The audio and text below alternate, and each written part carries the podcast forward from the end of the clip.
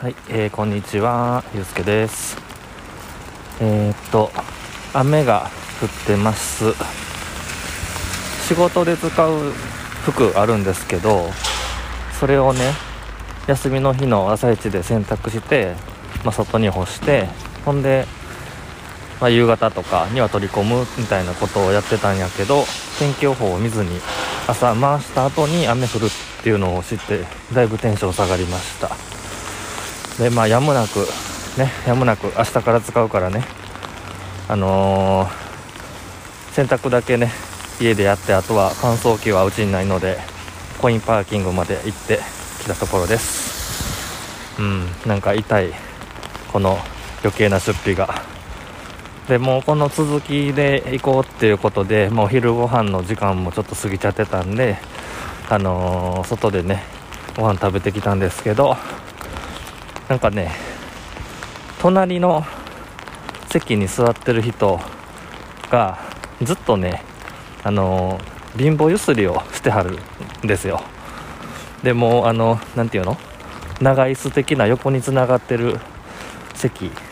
だったんでそれが伝わってくるんですよね。左側から。ドゥンドゥンドゥンドゥンドゥンドゥンって。うん。なんか気にならんね。他周りのこと気にならんのかなこの人はと思いながら、まあ、してたら、まあ、しばらくしたらもうあの席を立って先に帰らはったんで、まあ、別に良かったんですけどんでなんか貧乏ゆすりしてる人って久しぶりやなと僕のね目の前に現れたそういう人が現れたっていうのは久しぶりやったんでその場で調べてみました。スマホで。うん便利な時代ですわ。これが指き足すいうやつですね。貧乏ゆすりって書いてまあ検索するじゃないですか。ほんだらなんかねあの、まあ、ネットに書いてあることなんでね何が何か分からへんけどなんか貧乏ゆすりっていわゆるほら昔貧乏な人が寒さを抑えるためにみたいなほらお金ないから自分の体揺らしてみたいなそんな由来やったように思うんですよ。その諸説あるかもしれへんけど。だからみっともないことやっていうことで結構ね親からはあのやめなさいみたいなことをね言われるような行為ではあったかなって僕も記憶してるんですけどもなんかね体をこうやって揺らす動かすっていうのはねいわゆるあれですよ。幸せホルモンセロトニン